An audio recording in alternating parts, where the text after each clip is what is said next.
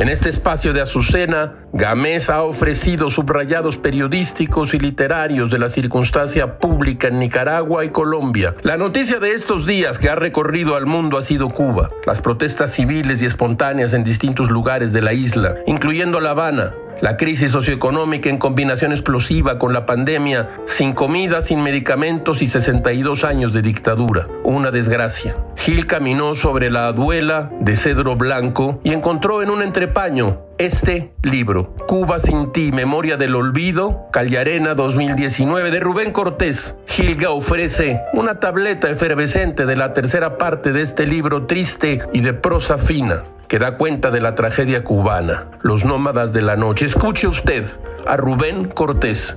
No quiero que la muerte de Fidel Castro me desdibuje los recuerdos. Mis abuelos murieron durante el gobierno de Fidel Castro. Mis padres crecieron y murieron durante el gobierno de Fidel Castro. Mis hermanos y yo nacimos y crecimos durante el gobierno de Fidel Castro. Mis sobrinos nacieron, se crearon durante el gobierno de Fidel Castro. A mis abuelos, mis padres, mis hermanas, a mí y a mis sobrinos, a cuatro generaciones de mi familia, el gobierno de Fidel Castro les señaló dónde trabajar, dónde y qué estudiar, a cuál hospital ir, en qué unidad militar combatir, qué programas de televisión ver y qué emisiones de radio escuchar, qué libros leer, en qué clínica nacer, en cuál funeraria ser despedidos y en cuál cementerio ser enterrados.